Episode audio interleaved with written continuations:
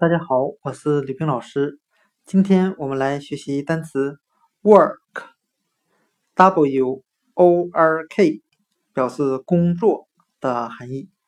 我们可以用谐音法来记忆这个单词 work，w o r k，工作。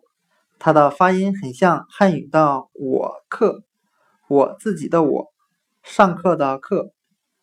我们这样来联想这个单词的含义：作为学生，每天上课就是我们的工作。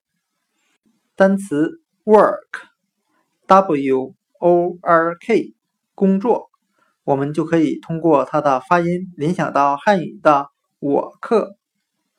每天上课就是我的工作，work，工作。